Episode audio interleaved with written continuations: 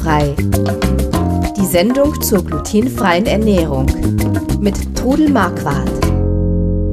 Einen wunderschönen guten Tag. Wir sind's wieder mit eurer glutenfreien Information wieder direkt aus der aus der Höhle des Löwen direkt in Horb bei meiner Mutter der Trudel. Hallo. Ja, hallo.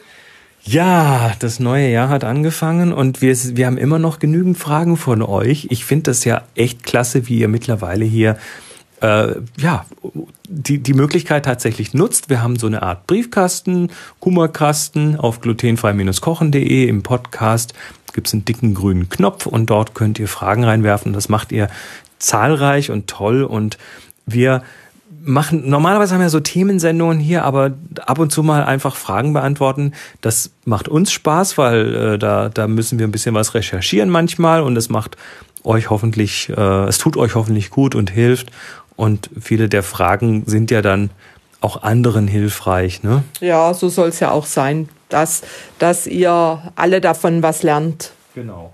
Wir schauen mal, die Sandra hat, hat, die Sandra hat die Box nicht genutzt, um was zu fragen, sondern um was hinzuweisen. Auch das könnt ihr da machen.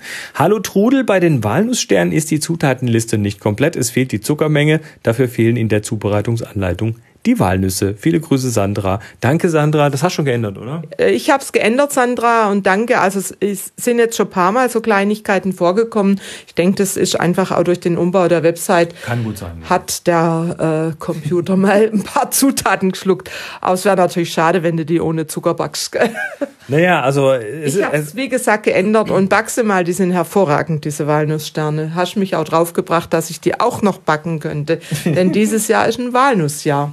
Walnussjahr? Ja, wir haben ganz viele Walnüsse. Ah, okay. Möchtest du auch welche mitnehmen? Oh, äh, gerne, immer doch, ja, immer doch. Also dann erinnere mich dran. Gut, die Tamara fragt, liebes Marquardt-Team, so sind wir noch nie genannt worden, der, danke für die Hinweise auf neue Glutenfallen. Nach vier Jahren Zöliakie weiß ich bereits einiges, doch der Hinweis auf die Weizenteller zum Beispiel ist klasse.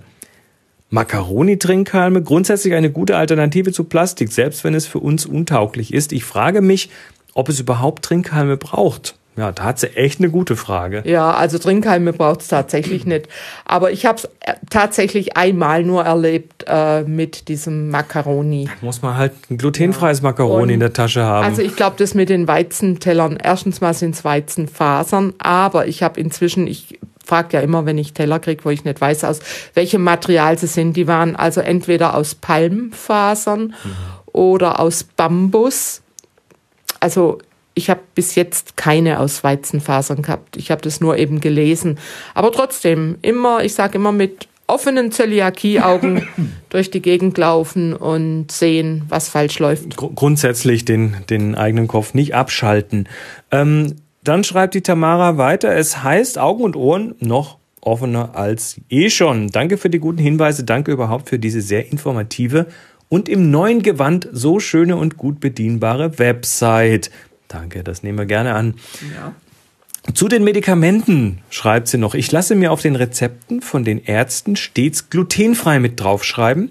Das heißt zwar nicht, dass es grundlegend gelingen muss, doch der Fehlerquotient war bei mir null. Liebe Grüße aus dem hohen Norden, Tamara. Danke, Tamara. Das ist ein ganz guter Tipp. Das, den werde ich auch annehmen. Also ich frage halt in den Apotheken immer nach, aber ich habe auch schon festgestellt, dass die Apotheker oft selber nicht wissen, ob das glutenfrei ist oder nicht. Mhm. Bei, bei Moni ist das so, wenn die was in der Apotheke holt, dann muss das laktosefrei sein. Ja, und klar, das äh, ist oft ein Füllstoff, die Laktose.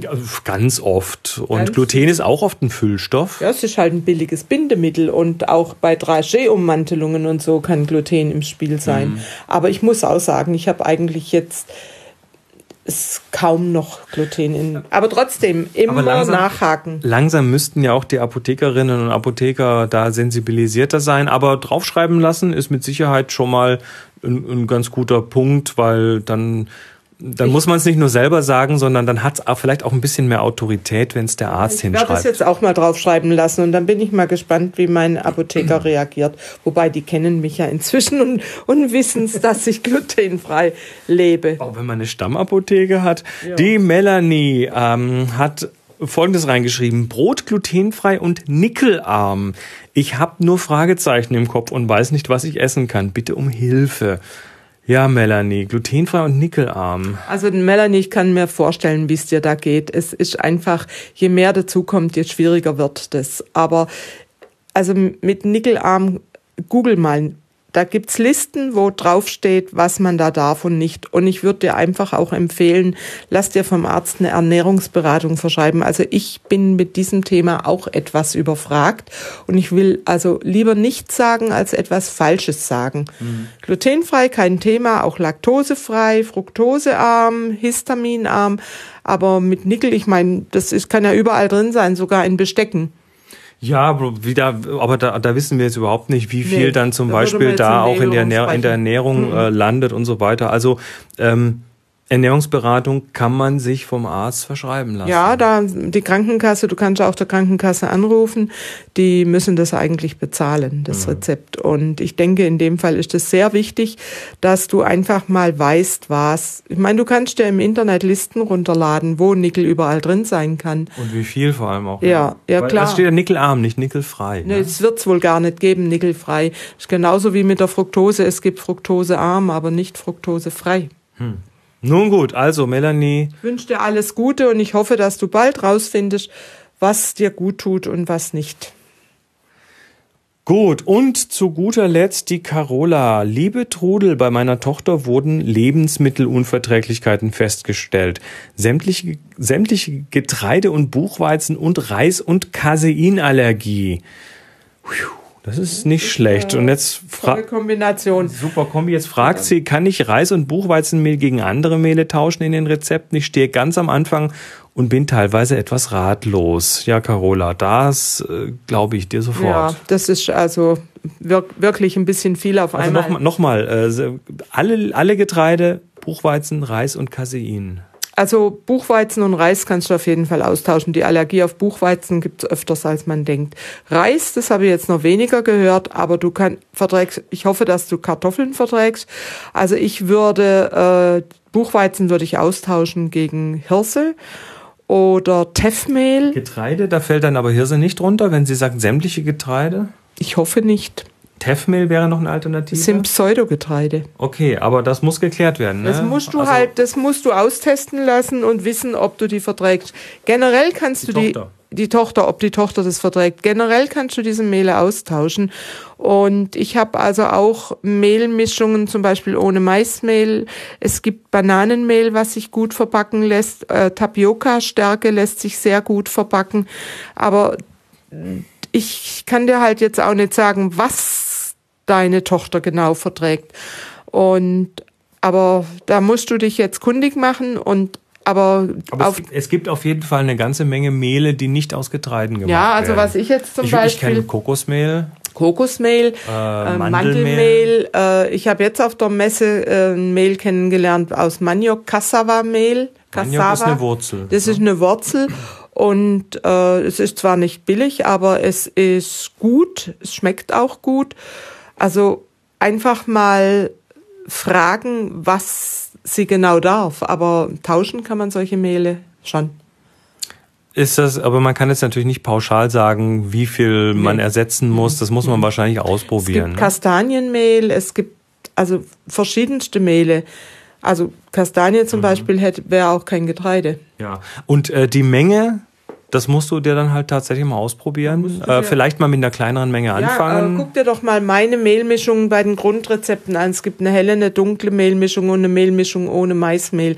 Guck dir die mal an. Vielleicht ist da ja was Brauchbares dabei. Die kann man also austauschen. Jetzt aber zu der sehr wichtigen Frage caseinfrei. Das ist natürlich. Also Casein, Käse, ne? Nee, also nee, nee, Milchprodukte. Milch, sämtliche Milchprodukte. Casein ist in den Milchprodukten drin.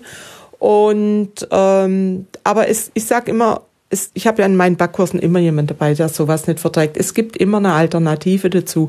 Es gibt Mandelmilch, es gibt Reismilch, es gibt es gibt auch Frischkäse und solche Geschichten, die aus die auf Mandelbasis gemacht ja, werden. Eben ja, so in, in, in, den veganen Regalen findet man sowas zum da Beispiel. Da findet man solche Sachen, aber da muss man dann auch wieder drauf gucken, ob es glutenfrei ist, weil natürlich, aber aber, aber Casein dann schon mal nicht. Ja, man kann auch zum ist. Beispiel selbst ähm, Cashewmilch machen, die übrigens hervorragend schmeckt. Es gibt Die auch gut funktioniert, wenn Ja, man die mit, ja, mit dem Mixer Mit mit, dem Wasser und Mixer, Cashewnüssen, ja, muss man mal Rezepte googeln mal, da gibt's also auf jeden Fall, ich habe selbst schon ausprobiert und die schmeckt hervorragend. Und ähm, es gibt Joghurt, es gibt Soja, aber da musst du auch wissen, ob es es verträgt. Soja ist auch ein Allergen, aber es gibt Sojajoghurt, es gibt aber auch Kokosjoghurt und Lupinen. Aber auch da immer musst wissen, ob es es verträgt. Die Boni muss ja sich laktosefrei ernähren Ja. und damit halt auch ohne Casein. Ne? Das, Nee, nee, Laktose und, Lacta- und Milcheiweiß sind zwei Paar Okay, stopp, stopp zurück, war ein Fehler. Äh, laktosefrei, es gibt natürlich laktosefreie Milch, da wird, das, wird die Laktose aufgespalten Ja, äh, mit dem chemischen Prozess, da wird das Casein nicht aufgespalten. Aber Moni ähm, hat eben auch diese alternativen Joghurts, Mhm. zum Beispiel äh, auf Sojabasis, das verträgt sie, und speziell auch auf Kokosbasis und davon ist sie sind- ziemlich Ja, begeistert. die sind gut. Die sind gut. Ich habe sie auch schon mal ausprobiert. Die gibt's also in den Supermärkten auch zu kaufen. Und also ich denke, man kann vieles austauschen. Oder was ich zum Beispiel bei mir, in, wenn du jetzt in einem Rezept zum Beispiel Sahne oder Milch hast, du kannst auch in einen Teig dann diese Reiscuisine nehmen. Das ist, äh, das ist dann wieder so ein So einen Sahneersatz. kann man Gibt's zum auch Kochen auf Sojabasis. auch zum Backen ne? nehmen. Gibt's auch von, mit Kokos. Also ich denke, es gibt immer eine Alternative. Mhm. Und die schmecken teilweise richtig gut. Also ich habe zum Beispiel ein Brezelrezept, äh, das milchfrei ist. Und aber auch wenn in den Rezepten Milch ist, kann man die alle eben mit diesen Alternativprodukten auch backen. Gut. Also, Carola, lass den Kopf nicht hängen. Nee, ich hoffe, dass ich dir wenigstens ein bisschen weiterhelfen konnte. Aber es gibt zum Beispiel die äh, Steffi Kochtrotz, die ja selbst ganz viele Unverträglichkeiten hatte. Die hat auch eine Website. Wir können die sicher nachher verlinken. Gerne. Und die Steffi Kochtrotz hat oft Alternativen äh, für gerade für Sahne, äh, für ja, die hat zum Beispiel aus Kichererbsen, hat die irgend so sogar Leute, die die Eier nicht vertragen, einen Eierschnee gemacht. Also, und die hat auch so veganen Käse selbst hergestellt. Also da würde ich mal gucken auf der Steffi Kochtrotz ihrer Seite. Stefanie Grauer heißt sie, aber sie nennt sich eben Steffi Kochtrotz. Also, wenn ihr Kochtrotz in, den- in Google eingibt, findet ihr sie ganz sicher. Ja, und die hat auch mehrere Kochbücher gemacht und äh, da würde ich an deiner Stelle mal schauen.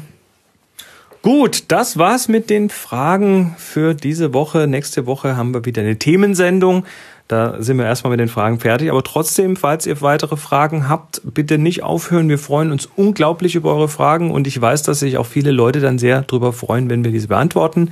Ihr geht am besten auf glutenfrei-kochen.de und dort auf den Podcast und haut auf den großen grünen Knopf, auf dem Fragt Rudel Ja, steht. die meisten Fragen kann ich ja beantworten. Und ich meine, wenn mal wirklich eine Frage ist, die ich nicht beantworten kann, kann ich aber oft einen Hinweis geben, Genau. wo man das dann finden kann. genau, auch Trudel ist nicht unfehlbar. Nee, Gott, nee um Gottes Willen. Ja, nicht. Oder, nee, gar nicht. nee, überhaupt nicht. Ähm, ja, das war's für diese Woche und äh, habt ein tolles 2019 nochmal. Wir sind in 14 Tagen wieder für euch da. Bis dann. Tschüss. Sie hörten glutenfrei. Die Sendung zur glutenfreien Ernährung mit Todel Marquardt. Über 900 glutenfreie Rezepte und weitere Informationen auf www.glutenfrei-kochen.de.